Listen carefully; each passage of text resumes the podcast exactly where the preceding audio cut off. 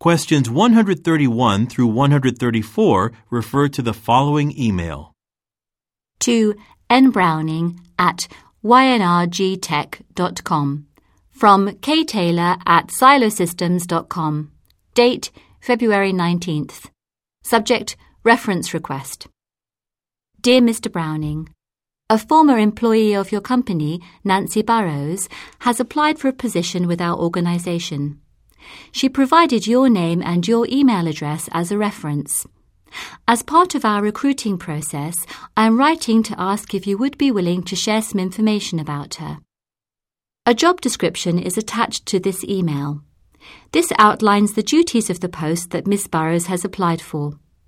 I would be grateful if you would comment on her suitability for the post. Any other details you can add would be greatly appreciated. Thank you.